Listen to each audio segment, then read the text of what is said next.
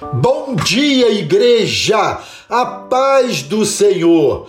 Amados, hoje eu quero falar sobre a importância do apoio humano. Abra sua Bíblia no livro dos Salmos, o de número 119, verso 79, e leia comigo essa expressão tão alentadora e que tanto nos abençoa. Venham apoiar-me aqueles que te temem, aqueles que entendem os teus estatutos. Jacó estava com 147 anos, doente e deitado numa cama, quando José chegou com seus dois filhos, ainda pequenos, para receberem a bênção do avô. Para se encurvar diante de Deus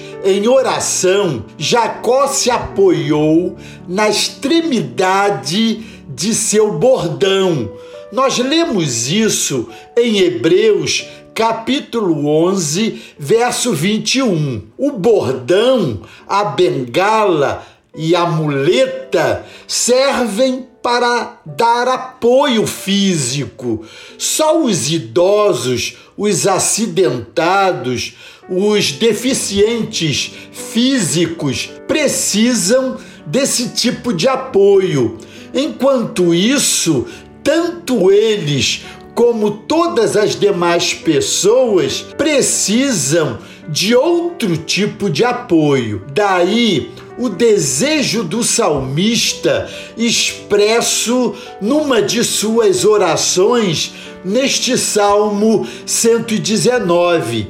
Venham apoiar-me aqueles que te temem, aqueles que entendem os seus estatutos. Verso 79. Ele já tem o apoio divino, mas quer também o apoio humano, não para complementar o apoio de cima, mas para acrescentar a ele o apoio de baixo.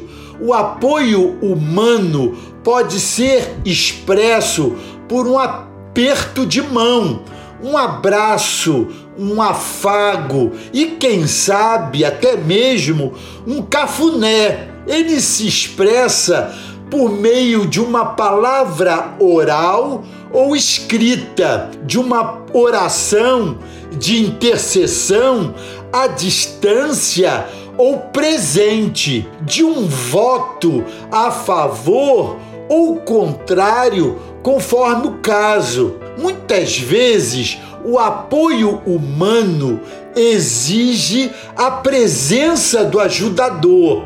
Só assim ele pode emprestar seu lenço para enxugar as lágrimas, seus ouvidos para ouvir as lamentações e confidências, seu ombro para o amigo chorar. É disso que o salmista está precisando. Foi também isso que Jesus pediu a Pedro, Tiago e João na agonia do Getsemane. Fiquem aqui e vigiem comigo, disse Jesus em Mateus capítulo 26, verso 38.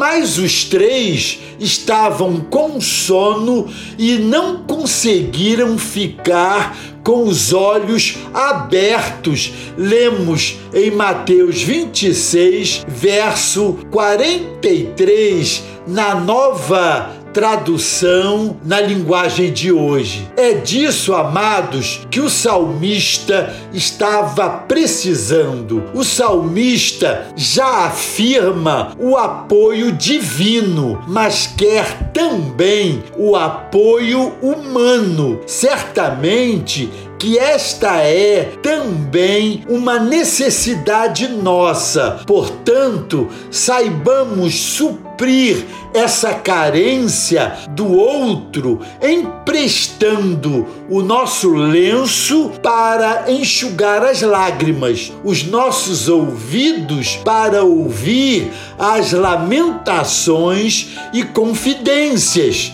e o nosso ombro para o amigo chorar. Que seja assim, para a glória de Deus. Amém? Deus os abençoe.